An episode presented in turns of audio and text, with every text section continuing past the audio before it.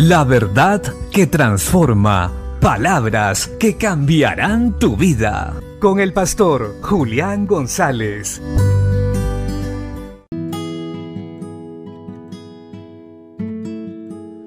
La Biblia dice en la primera carta a Timoteo capítulo 3 verso 8 al 13, los diáconos asimismo deben ser honestos, sin doblez, no dados a mucho vino, no codiciosos de ganancias deshonestas, que guarden el misterio de la fe con limpia conciencia y estos también sean sometidos a prueba primero, y entonces ejerzan el diaconado si son irreprensibles.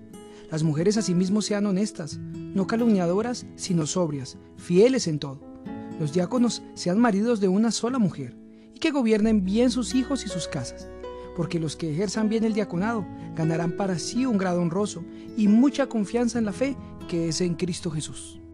Este texto bíblico pone en claro una verdad maravillosa, y es que Dios es un Dios santo y perfecto y no todos los que desean servir pueden hacerlo de la manera adecuada.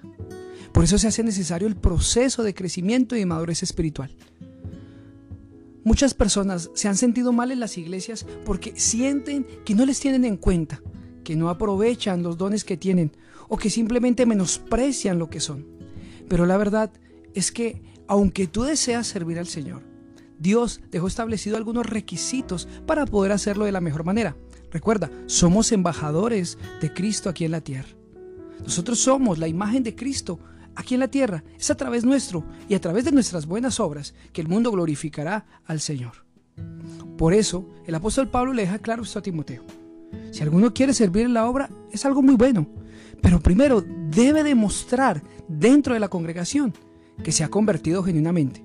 Porque desafortunadamente hoy hay muchos convencidos y agradecidos, pero no convertidos. Por eso la obra ha sufrido tanto daño, porque han puesto o hemos puesto a servir a personas inadecuadas, con muy buenos deseos, con un buen corazón, pero no idóneos para la obra. Por eso hoy debemos examinar nuestro corazón y pensar si queremos servir a Dios, ¿estamos dispuestos a ser probados? ¿Hemos dejado que nuestro carácter sea moldeado al carácter de Cristo? ¿Somos gente diligente que muestra responsabilidad en todo lo que hace? Si quieres servir al Señor, una de las cosas que debes tener en cuenta es que debes tener tu casa en orden, tus hijos en sujeción y un matrimonio sano y restaurado. Porque la fe se manifiesta primero en nosotros para poder ayudar a otros. Mi fe sin obras es muerta, dice la Biblia. Y en el primer lugar donde la fe se debe manifestar es en el hogar. Bendiciones.